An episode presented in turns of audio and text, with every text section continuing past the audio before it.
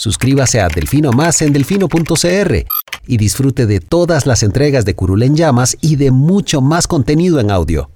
Delfino.cr El chuchinguismo político. Chuchenga, diputado, chuchenga. Si va a ser por nosotros que este país se puede ir a la mierda. Y en lugar de ponerle Instituto Nacional de las Mujeres, ponerle Instituto Nacional de las Lesbianas. No tengo dinero ni nada que dar.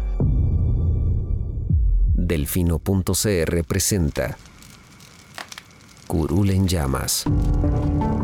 Cubriendo y sufriendo la Asamblea Legislativa. Porque alguien tiene que hacerlo.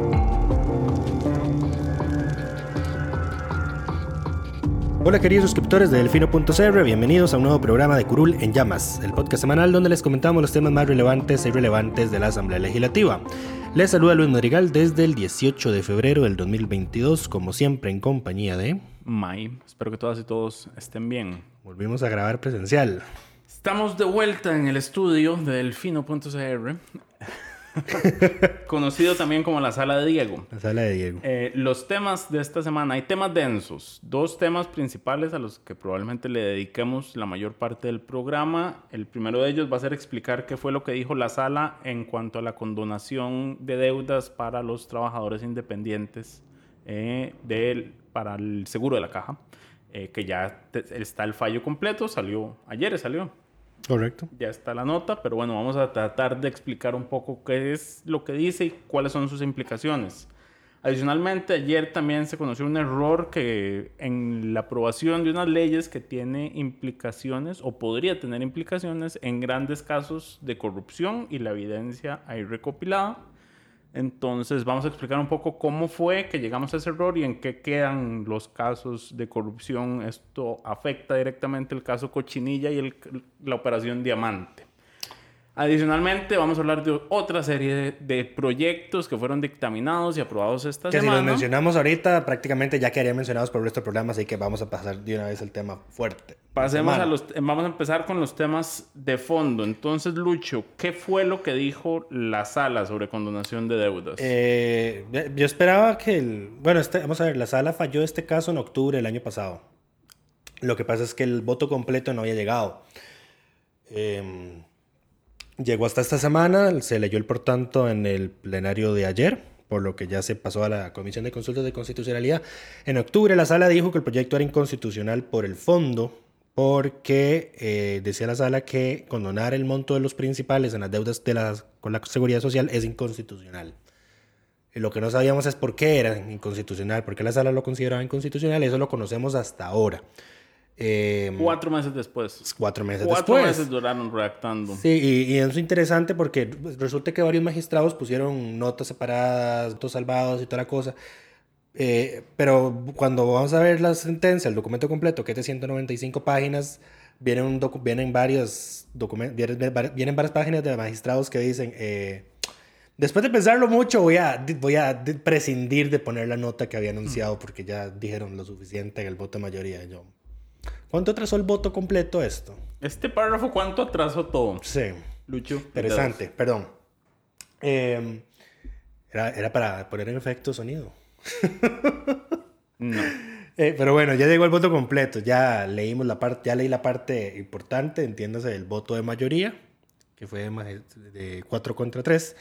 Y lo que dice la sala es que tras irse a revisar las actas de la Asamblea Nacional Constituyente y ver qué fue la intención de los constituyentes a la hora de crear la caja y los seguros sociales, eh, quedan, claras, quedan claras varias cosas. En primer lugar, que la caja es, la seguridad social es un, es un beneficio para todos los costarricenses, no solo para los más desprotegidos, por así decirlo, como pretendían algunos de los diputados constituyentes de aquella época. Y en segundo lugar, que los seguros sociales de la caja deben ser universales, que deben tender a ser universales y que por ende están incluidos dentro del principio de universalidad el seguro a los trabajadores independientes. O sea, no se puede prescindir de él. Correcto, es un... No se puede decir que los O sea, además, trabajadores hay, una- no se pueden hay un artículo completo de la Constitución que dice los derechos y garantías de, esta, de este capítulo de la Constitución son irrenunciables. Entonces, por más que usted voluntariamente quiera renunciar a no tener pensión porque sabe que el sistema va a quebrar y por ende no la va a gozar, No puede. no puede renunciarla. Es irrenunciable por eso. Exactamente. Pero bueno, la sala dice eso. Eh, la, consi- la- la constitución, los constituyentes crearon la caja bajo ese concepto.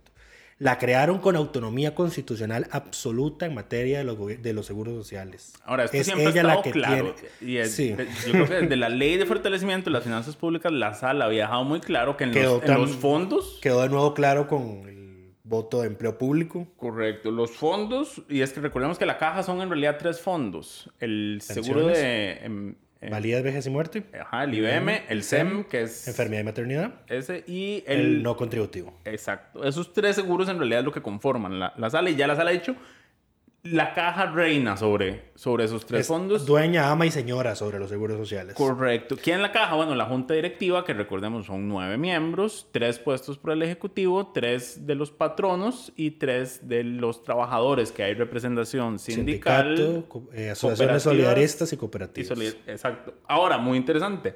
¿Quiénes son los únicos no representados en el- la junta directiva de la caja? Los trabajadores independientes.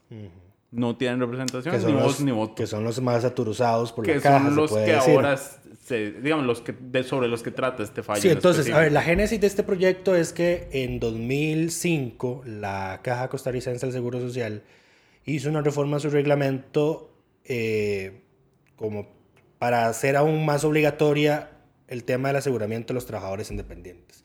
¿En qué se traduce eso? Que un trabajador independiente que hoy quiera ir a formalizar su situación con la caja, bueno, de hecho desde el 2005, que quiera formalizar su situación con la caja, se ve expuesto a que la caja le cobre 10 años retroactivos de ingresos que posiblemente no tuvo. puede o no Puede haber tenido. solo haber estado un año en la informalidad, pero la caja presume 10 años. ¿De dónde salen esos 10 años? De la misma caja. De la misma caja, que es el plazo de prescripción de las deudas con la caja. Porque ellos se la establecieron, porque podrían reducirlo o ampliarlo, si Eh, quisieran. Sí. La sala ha dicho que los 10 años son bien porque la caja es la que lo define, pero ellos podrían reducirlo o ampliarlo si les diera la gana. Sí, de hecho, bueno, ahorita lo comento. Eh, pues bueno, el proyecto en parte quería abordar esa situación. El tema es que la caja siempre ha estado con el temor de hacer condonaciones de mutuo propio, por decisión propia. Por eso cuando salió esta ley, la, la junta directiva lo que dijo es, a ver, yo no me pongo, pero esto tienen que consulténselo a la sala. Porque yo tengo, porque si lo hago yo me da miedo de que me digan que es inconstitu que es ilegal y que todos vayamos presos. Y si es una orden de la asamblea, ustedes no pueden darme órdenes porque somos una institución autónoma. Entonces va- manden el proyecto a la sala. Se cumplió, se presentaron tres consultas, dos fueron declaradas inadmisibles, más treinta y pico gestiones de coadyuvancia y amicus curiae que ya todo el mundo sabe que son improcedentes, pero a la gente le encanta que su nombre figure en el expediente. Y eso solo atrasa, así que muchísimas gracias porque también eso atrasa un montón. De hecho, las primeras 100 páginas del voto son puras formalidades y citas de jurisprudencia. Muchas gracias.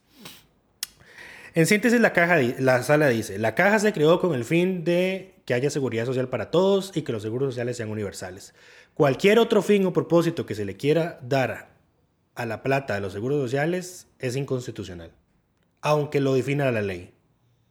Porque ninguna norma de rango, de rango infra- infraconstitucional, como una ley, puede ir a contrario a lo que diga la Constitución.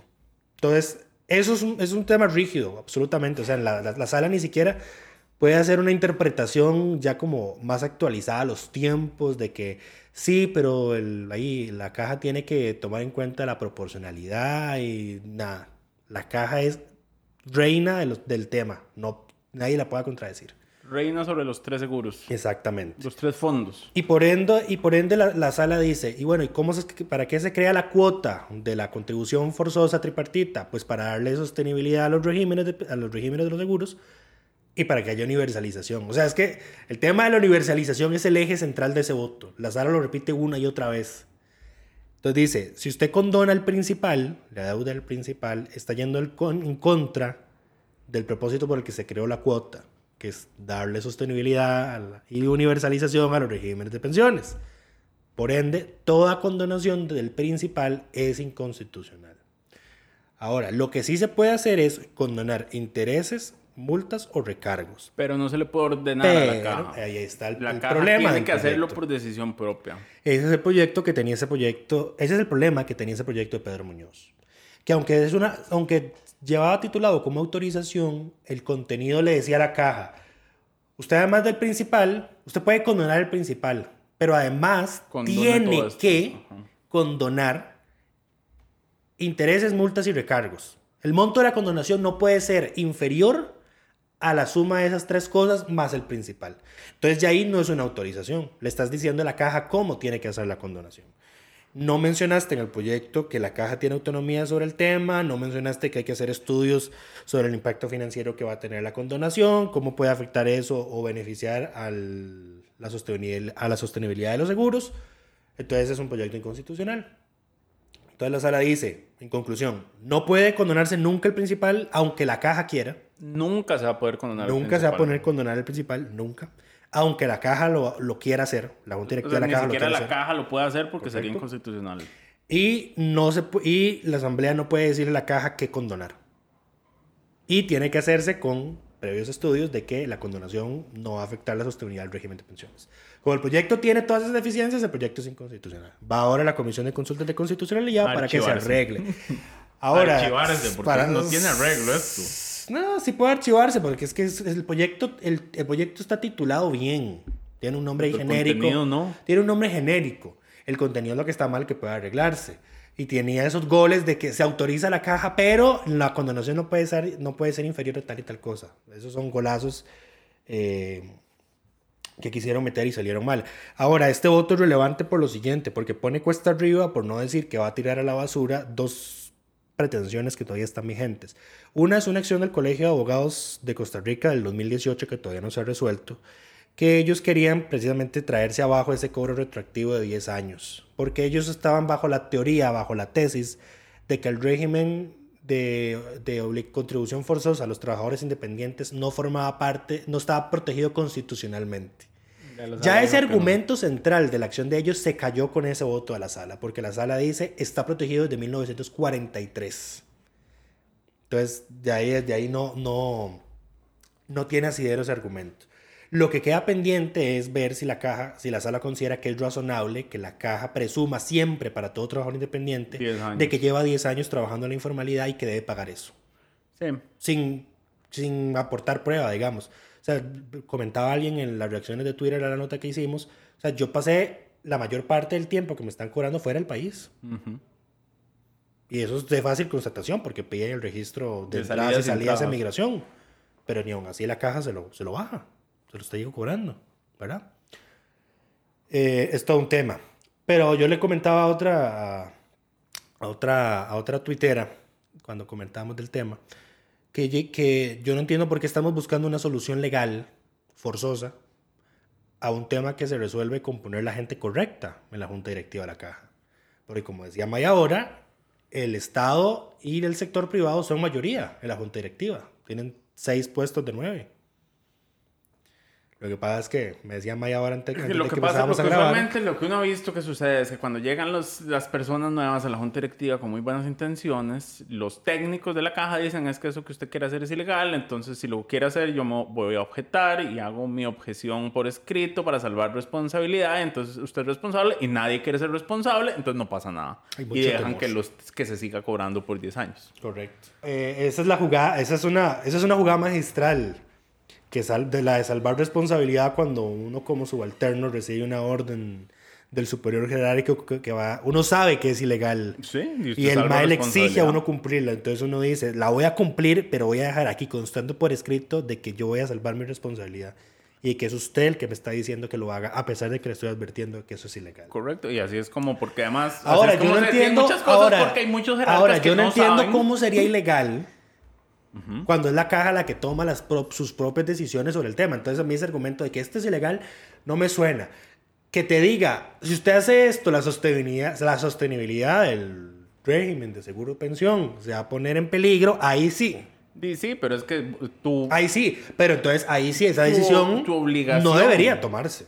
tú- sí, pero es, es así, es como la han sostenido todo este tiempo. ¿Qué? Ah, con ese argumento. El argumento es, se pone en riesgo la sostenibilidad de la caja. Bueno, dis, lo siento, es que si hay un estudio técnico que dice que si ese cambio pone en peligro la sostenibilidad del, régimen, pues no debe adoptarse.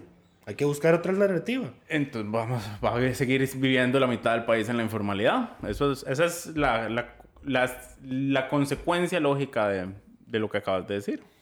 Qué triste. Así es. Es lo que hay.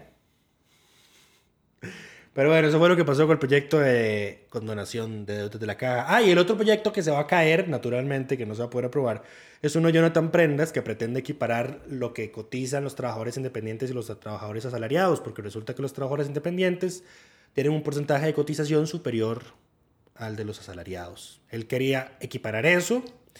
eh, o sea, era una instrucción a la caja de que lo equiparara y ya la sala dijo, usted no puede... La Asamblea Legislativa ni el Poder Ejecutivo pueden decirle a la caja qué hacer. Fuera del marco de la Constitución. Y el marco de la Constitución para la Asamblea Legislativa, para con la caja, es darle la plata que la caja necesita Básicamente. cuando la necesita. Y el del Ejecutivo es eh, nombrar sus tres directivos y su presidente ejecutivo. Y para de contar. Eso fue todo. Eso es todo. Temas denso y este sí lo va a comentar Mai porque El siguiente tema. Em, a ver, el, todo un tema. Todos sabemos que los, los grandes casos de corrupción que se conocieron el año pasado, entiéndase Cochinilla y Diamante, en específico esos dos, se tramitaron en parte, eh, o digamos, se logró recabar evidencia porque se hicieron intervenciones telefónicas. Las intervenciones telefónicas se pudieron hacer porque había una declaratoria de que el caso era, se consideraba crimen organizado.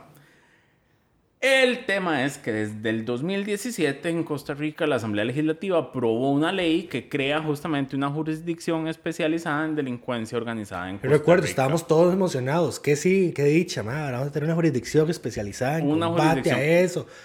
Y nunca le metieron plata. Esa jurisdicción no ha empezado a operar porque el- el- la Asamblea Legislativa nunca le ha dado la plata al, al Poder Ejecutivo para echarla a andar. Entonces, cuando se aprobó en 2017, la ley tenía un transitorio que era 12 meses después de su publicación. Em, Al filo de cumplirse los eso, 12 meses. eso se cumplía en octubre del 2018. Entonces, eh, el gobierno de Luis Guillermo Solís se da cuenta de que no hay plata ese año para lo que se, eh, se tiene que empezar a hacer en octubre, que es que esta jurisdicción se cree. Eh, entonces, mete un- un- otro proyecto de ley y eh, ese se aprueba y pasa a 24 meses después de su publicación, o sea, octubre del 2019. Tiran la pelota un año más para adelante. En eh, agosto del 2019, estamos hablando de tres meses. Ajá. Tres meses antes de que empiece a regir esta ley, eh, el diputado Gustavo Viales, con cinco firmas adicionales, que ahí está otro Roberto Vargas, Jorge Luis Fonseca, Roberto Thompson y Enrique Sánchez, presentan un proyecto que hace una serie de reformas a la ley de la jurisdicción eh, contra la delincuencia organizada. Eh, o sea, no solo patea la bola, sino que hace unos cambios que, que habían sido recomendados, a pesar de que la ley no ha, no ha, no ha estado rigiendo nunca. Eh, este proyecto se presenta, pero es hasta el 8 de octubre, y aquí las fechas son importantes. El 8 de octubre del 2019, el plenario aprueba dispensarlo de trámite, porque ya iba a empezar a regir la ley. Yo recuerdo eso, sí. Entonces se pusieron a correr. Y entonces dispensan de trámite y el 14 de octubre del 2019... Es más, creo que hasta recuerdo que la que metió la dispensa de trámite fue Floria Segrea, porque doña Floria siempre ha estado muy pendiente del tema de cuándo entran a regir los códigos procesales que se han emitido sin plata para que entren a Correcto. regir. Entonces, el 14 de octubre del 2019 se le da el primer debate y para ese momento ya la ley había entrado a regir. Ahora, ¿cuál es el problema eh, de que la ley entre a regir? Que Que traía derogatorios. la ley traía derogatorias y las derogatorias tienen efecto inmediato una vez que la ley está vigente. Entonces, a partir del 13 de octubre del 2019 se derogaron cuatro artículos de la ley previa eh, que tramitaba el tema de las intervenciones en casos de crimen la ley de crimen organizado. organizado. Exacto, la ley, para recordar cómo se llamaba, es la 8... Se llama ley de crimen organizado. 8754, exacto, que es eh, la que estaba antes de esta. Em, Entonces, entró a regir momentáneamente. entró a regir, se es- derogan automáticamente los artículos. en ese momento se derogan y, ¿Y el pasa? proyecto que ya está dispensado de trámite, ya se está aprobando en primer debate, no incluye una restitución de esos artículos derogados. Lo único que hace es, bueno, las modificaciones que incluyeron y aplazar, digamos, tirar el plazo y ya no a una fecha fija para dejar de estar pateando la bola, sino que el plazo se pasa a 18 meses después de que El Poder Judicial recibe la plata para ponerlo. de que se asignen los recursos. O sea, digamos, eso sería junio del año siguiente al año en que recibió la plata, más o menos. Eh, pero no, eso era una medida para dejar de patear la bola. Eh, pero entonces la ley se termina aprobando el 17 de octubre y publicando el 30 de octubre. Entonces esos 17 días eh, que la ley entre un transitorio y otro derogaron esos cuatro artículos y nunca fueron restituidos.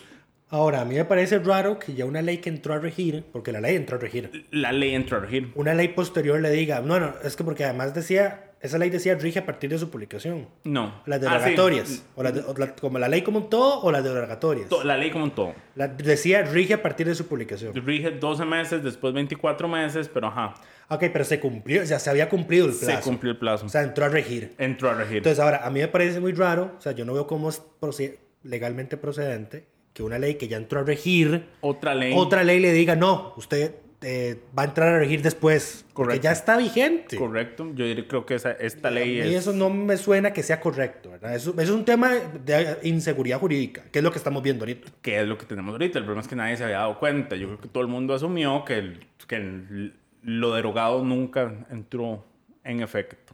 Sí, que, que- como la Asamblea lo prorrogó otra vez, entonces estaba la ley tal y como está. Ajá. Pero no, o sea... Pero no, los efectos ver, jurídicos se un- consuman ver, cuando la ley rige. A ver, aquí es importante mencionar que no solo importa la intención de la ley, sino la técnica con la que se hace. Y el momento. Y el porque momen- cuando vos lo votaste, ya, ya, se habían, ya, se habían ya, ya la ley estaba en efecto. Sí. A pesar de que no había, digamos, la jurisdicción lo que hace. Ahora, ¿cuál es el tema? Ahora, El- que ahí se- aquí es, el punto es el artículo 2. Aquí juega otro actor que es el SINALEVI, el Sistema Nacional de Legislación. eh, El Sistema Nacional de Legislación lo que dijo fue, asumió la, la prórroga y dijo, ok, esto está derogado a partir de la fecha tal. Sí, el- de hecho, si ustedes le revisan, al menos de que lo hayan cambiado ya a raíz de la resolución del juez, dice que el artículo 2, eh, bueno, los artículos que se iban a Será derogar derogado una vez. serán derogados pase el 18 plazo. meses después de que el... Pero, pero no, o sea, ahí está, Ya ahí, está un problema. Ya Exacto. estaban derogados. Ahí ya están derogados. Y eso es lo que, lo que... Ah, bueno, y todo esto porque en el caso Cochinilla, para aterrizar, los abogados defensores de las empresas cuestionadas dijeron, no, esto está derogado, entonces todo se cayó. Eh, esta evidencia no es válida. la- la- Ahí, la- el, fruto, el, fruto de la- el fruto prohibido. Algo así. La Eh, manzana envenenada, ahí- toda la evidencia es ilegal, el caso queda contaminado, las escuchas son ilegales, las intervenciones son ilegales, tienen que dejar libre a mis representados que están en prisión preventiva. Correcto. y Todo, adiós todo, todo se cae. Lo que argumentaron fue una actividad procesal defectuosa. Ajá, eh, ¿Cuál fue el caso del cuál el expresidente que se cayó precisamente por, por evidencia El ilegal? Miguel Ángel. Esa, eso mismo, esa es la jugada Miguel Ángel. Exacto. Eso es. eh, pero bueno, entonces. ya, ya me distrajiste, Lucha. Perdón. Los abogados argumentaron eso, el juez dijo no, y bueno, ya Diego en el reporte de ayer explicó la argumentación del, del- juez en esa resolución, que es básicamente, ah bueno, antes de, el tema importante, porque esos artículos son importantes serían que todo se caiga, si no es toda la ley, porque lo que hacía el artículo 2 en específico era que definía, digamos, usted estaba tramitando su investigación y, y había un juez, y, y usted ante ese juez decía, digamos, que era el que le correspondía por el caso, eh, esto es crimen organizado y el juez le decía sí o no y entonces si es crimen organizado Puede hacer intervenciones, puede hacer una serie de cosas si no es no las puede hacer. Y además... La eh, ley de- Además, duplica los plazos correcto de procesales, los, digamos. los tiempos de todo. Entonces la ley nueva la de la, la que crea la jurisdicción especializada lo que hace es que usted tiene que ir a hacer esa petición a esa jurisdicción especializada. Que todavía no existe. que todavía no existe. Entonces el argumento de los de, de la defensa y yo creo que el argumento del juez también sostiene esto. En este momento, en este país, no existe ningún juzgado autorizado para ir a pedir una tramitación de crimen organizado. Y por ende no se pueden hacer escuchas. No se pueden hacer escuchas, no se pueden hacer trámites de, de crimen organizado en este momento. ¿Y estamos en eso desde qué año? Desde Desde 2019. el octubre del 2019. Santísimo. Em, o sea, que el caso Cochinilla tal vez no, pero Diamante... Diamante se cayó por completo. Diamante no va a ir a ningún lado por este tema si depende única y exclusivamente de las escuchas. Y de la declaratoria de crimen organizado. Si depende de otras cosas, no solo de eso, puede ser que avance. Ahí está, ahí entra en juego el testigo estrella que está en la municipalidad de Corredores peleando por su salario. Básicamente. Que lo echaron, lo restituyeron y ahora le están pagando solo 80 mil colones a la quincena. Correcto, porque entonces lo que, lo que, lo que dice el juez es que, ok, sí, este artículo fue derogado, pero la derogatoria fue posterior a la solicitud que se hizo en el caso Diamante. Entonces, como esa solicitud se hizo antes, el caso, no, el Diamante, Diamante no, en el caso Cochinilla. Como esa solicitud se hizo antes, ya estaba declarado como crimen organizado, todo lo demás procede. Ahora, eso está todavía en el aire porque los abogados defensores Apelaron. a- apelaron esa decisión y ahora va- va- vamos a tener que, que ver qué pasa. Eh, ahora, todo esto se origina del error legislativo. Eh, por aprobar una ley justamente que prorroga una ley que ya estaba, en- en que ya estaba vigente sin restituir, digamos, a esos juzgados. ¿Qué esperaría uno? Bueno, yo esperaría que el lunes a primera hora los diputados metan un proyecto para restaurar ese artículo 2 eh, en el tanto no Los sé artículos derogados, sí. los artículos derogados en el tanto Ahora- no entre en- a regir la jurisdicción especializada. Sí, porque tal vez alguien como yo podría pensar, pero ¿por qué no meter una interpretación auténtica? Porque es que la interpretación auténtica No, tiene no efecto vale. retroactivo y no hay efecto retroactivo en materia penal que pueda ser aplicable en perjuicio de los imputados, solo puede ser en beneficio. Por eso, por ejemplo, si hoy se baja la pena de cárcel por asesinato, a los que ya están condenados les beneficia retroactivamente. Pero si se sube, no les, no les va a afectar. No le suben años. Exactamente. Entonces, aquí en este caso, una interpretación auténtica no, eh, no, no procedería. Entonces, sí, aquí urge que se presente el proyecto para restituir esos artículos, porque entonces ya tenemos meses, Años. años, sin que haya, sin que sea No. legal hacer intervenciones telefónicas. En casos de crimen organizado. Exacto. No hay declaratorias de crimen organizado. O sea, es más, todos los fiscales del país, si están tramitando algo eh, como Están ya pidieron eh, crimen organizado, todo el- su caso se le va a caer. Están prevaricando. Exacto. Ahora, putica, como nadie ¿Cómo nadie se dio ¿Cómo cuenta? nadie se dio cuenta Es lo que de digo yo, es que, digamos, eh, O sea, ¿cómo es la- que los errores legislativos de este grueso pasan en los temas de corrupción O única sea, y exclusivamente? Qué conveniente, ¿verdad? Sí. Ajá. Entonces, por eso yo comprendo a la gente que al titular que nosotros hicimos de esa, bueno, de esa nota que hiciste vos, que pusiste error, en los comentarios ponen error entre comillas. Solo que uno, que uno intenta presumir buena fe. No siempre Eh, se puede, pero, bueno, yo este comprendo las no suspicacias de que la gente considere que aquí hay algo raro, siendo un proyecto del diputado Gustavo Viales, cuyo padre está cuestionado por el caso Diamante. No, no, Es- es- no, es- no está por el caso de Amantes. No, es el, perdón, caso. sí, el caso, el caso Azteca. Ahora, para que ustedes se hagan una idea, tanto la dispensa de trámites como las, el primer y segundo debate se aprobaron de forma unánime. Toda la asamblea, y por eso fue que yo puse la asamblea legislativa Como cometió un error. Porque la dispensa de trámites fue 38 a favor, 19 ausentes. El primer debate, este es el primer, primer debate, 43 a favor, 14 ausentes. Segundo debate, 41 a favor, 16 ausentes. Nadie se opuso, nadie nunca dijo, hey, pero esto ya está, ya rige y Sí, pero aquí además, no o sea, restituyendo pero además lo que los quitamos". magistrados de la corte, o sea, la sala ¿Cómo tercera en que está, cuenta? la fiscalía en que estaba. Bueno, la sala tercera yo sé en qué está, en nada, nunca. Pero eh, mientras tengan a Jesús Ramírez Pero ahí, esto ahí deja- dormido, vamos a seguir viendo estas cosas. Wow.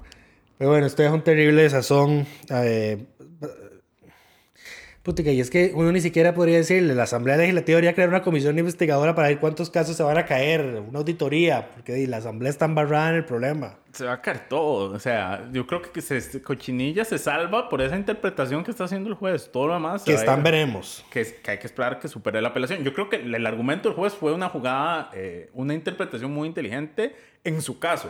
Jodió a todos los demás. Ahora, Sí, porque además, o sea, la, la- el perjuicio sacó un comunicado que además directamente dice, el artículo 2 de la ley de crimen organizado está derogado por un error legislativo. Correcto. Correcto, y así es. Y en este momento no tenemos, no- los fiscales no tienen a dónde acudir para ir a pedir que algo sea eh, calificado como crimen organizado. ¿Será que el Tribunal de Apelaciones se suelta la papa y manda a preguntarle a la sala qué ocurre con este cosa? ¿Está derogado o no está derogado? Y sabemos que la sala va a decir que está derogada, es que no hay nada que hacer. Una vez O que dice, no voy a evacuar esta consulta. todo el mundo se quiere lavar las manos. Pero bueno, eso fue lo que pasó con... con, con, con, con yo este siendo tema. magistrado de la sala cuarta, yo no voy a evacuar esa consulta. Eh, voy a enfermarme ese día para que llegue un suplente.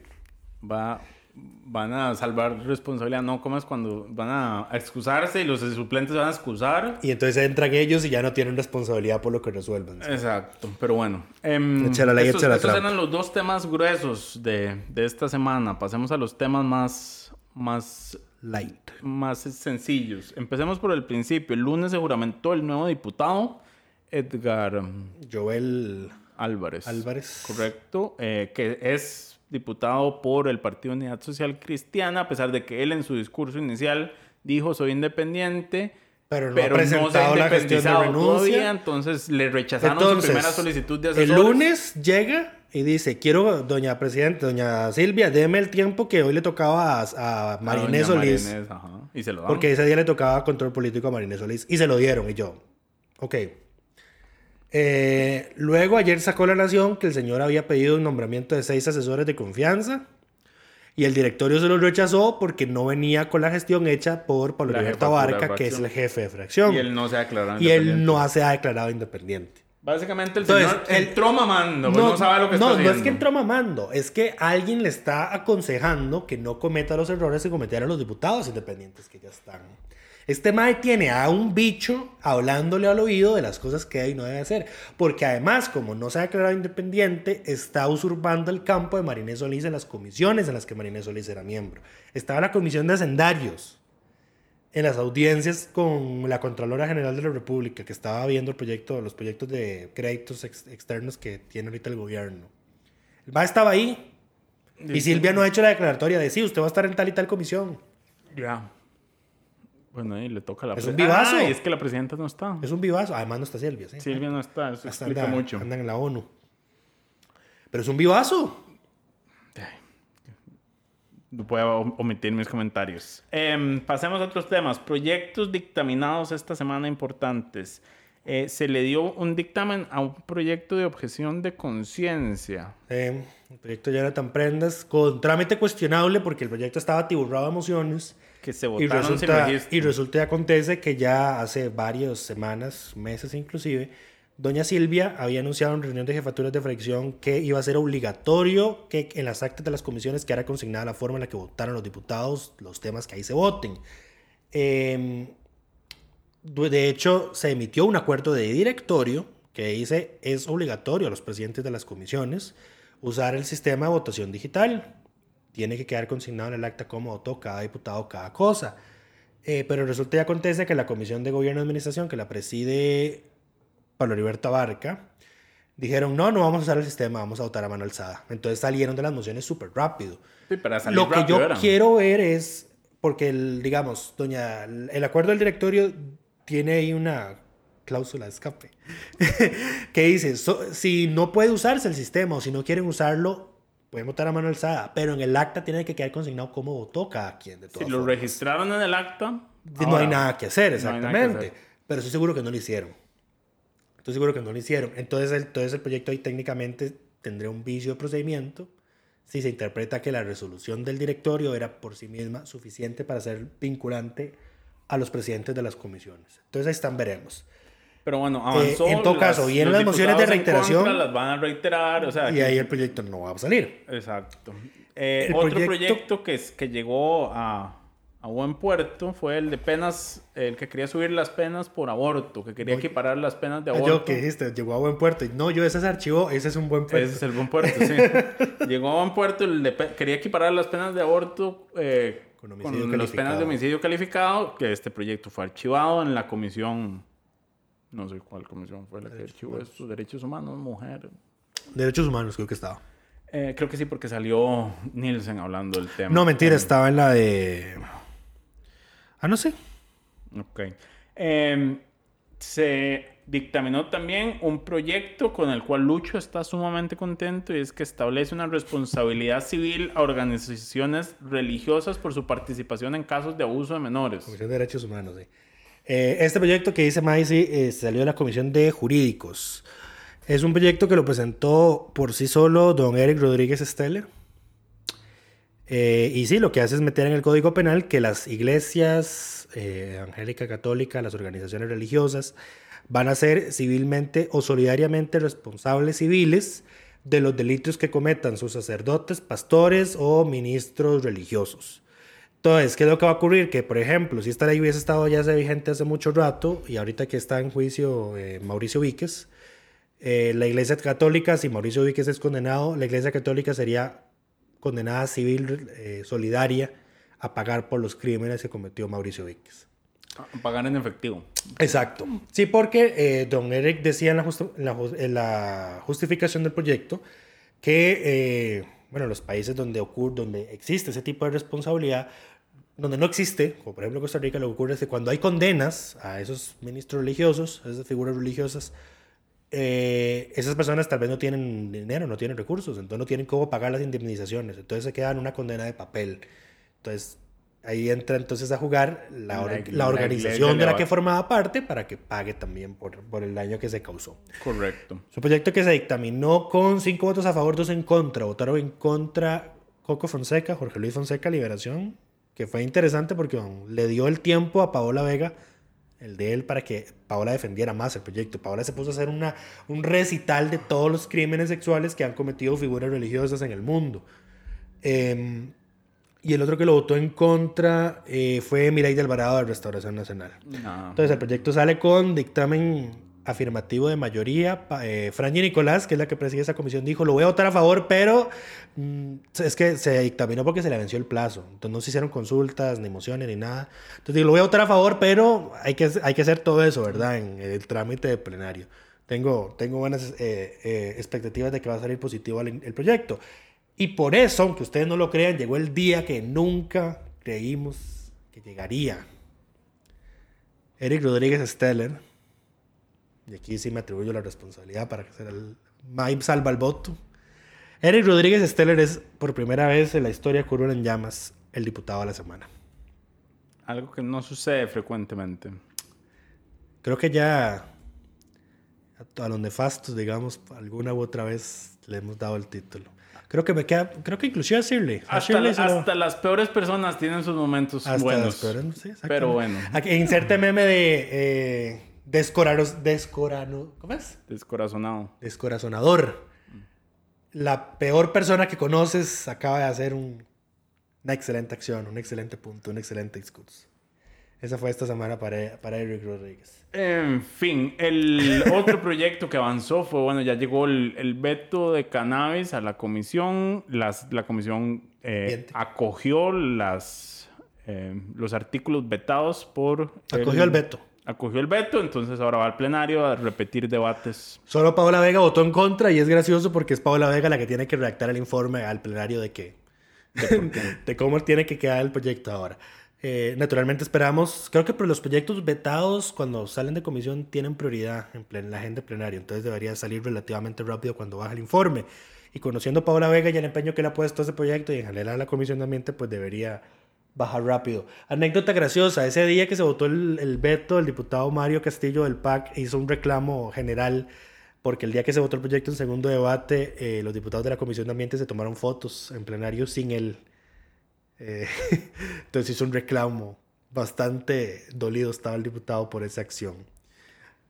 Correcto. Em, y el último tema es, dice Lucho, que se aprobó en segundo debate un proyecto de ley que eh, viene a obligar a los parqueos públicos. Bueno, antes de, antes de pasar a ese, mención importante de que se, di- si- se dispensó de trámites el cierto. proyecto para eliminar la restricción vehicular.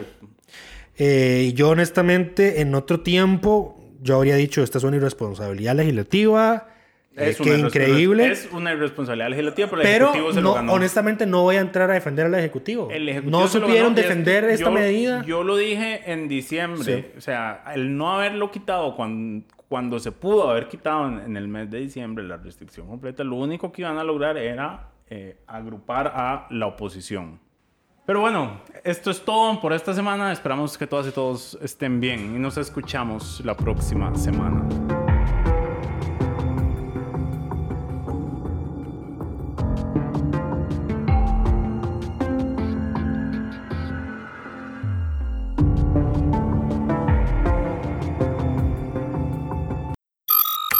Suscríbase a Delfino Más en delfino.cr y disfrute de todas las entregas de Curul en Llamas y de mucho más contenido en audio. Delfino.cr